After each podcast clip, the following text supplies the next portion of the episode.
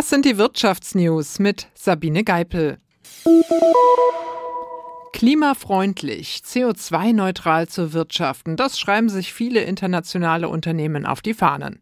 Aber die Klimaschutzstrategien von 24 der weltweit größten Unternehmen sind ungenügend und irreführend. Zu diesem Schluss kommt eine Analyse zweier Denkfabriken, die den Corporate Climate Responsibility Monitor herausgeben und dazu Unternehmensdaten ausgewertet haben. Die Unternehmen sagen zwar zu, Mitte des Jahrhunderts klimaneutral wirtschaften zu wollen, aber statt konkreten Klimaschutz zu machen, kauften sie sich zu oft einfach mit Kompensationszahlungen frei, so die Analyse.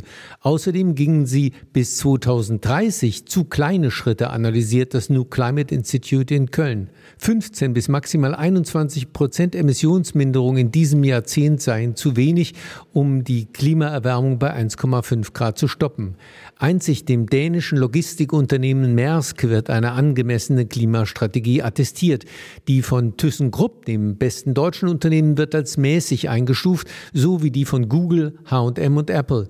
Deutsche Post, VW und Mercedes sind als Unternehmen mit Klimaschutzstrategien geringer Zuverlässigkeit eingestuft. Werner Eckert, SWR Umweltredaktion. Energie sparen. Das ist nicht nur fürs Klima wichtig, sondern, das war angesichts einer drohenden Gasmangellage auch die Prämisse der vergangenen Monate. Immerhin, die deutsche Wirtschaft und die privaten Verbraucher haben im vergangenen Jahr ihren Erdgasverbrauch um 13,6 Prozent senken können gegenüber dem Vorjahr. Das hat der Lobbyverband Zukunft Gas ermittelt. Das sei das Ergebnis der Energiesparbemühungen. Zum Teil liege es aber auch schlicht an dem milden Winterwetter, dass die Erdgasverbräuche zurückgegangen sind, so der Lobbyverband. Erdgas ist nach wie vor mit einem Anteil von 24 Prozent der zweitwichtigste Energieträger im Land nach Mineral- und Heizöl. Dessen Bedeutung ist im Zuge der Energiekrise sogar wieder gestiegen. Dass Unternehmen und Haushalte vielerorts von Gas auf Kohle oder Öl umsteigen, sei keine gute Nachricht für das Klima, so Verbandsvorstand Tim Kehler. Mit Blick auf die weiterhin hohen Energiepreise gibt der Lobbyverband der deutschen Gaswirtschaft noch keine Entwarnung. Die Eröffnung der schwimmenden LNG-Terminals für Flüssiggas an der deutschen Küste sei allerdings ein wichtiges Signal. Der Verband erwartet, dass sich die Preisentwicklung im Laufe des Jahres beruhigen wird. 2022 waren die Großhandelspreise für Erdgas im Jahresmittel um 178 Prozent gestiegen. Aus Berlin Franziska Ritter.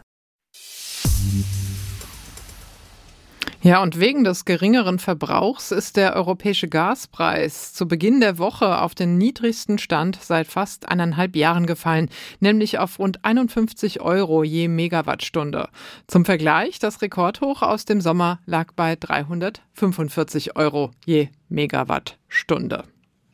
Und das waren die Wirtschaftsnews, für dich zusammengestellt vom SWR. Hier kriegt ihr zweimal am Tag die wichtigsten Infos und sonntags klären wir eure Fragen.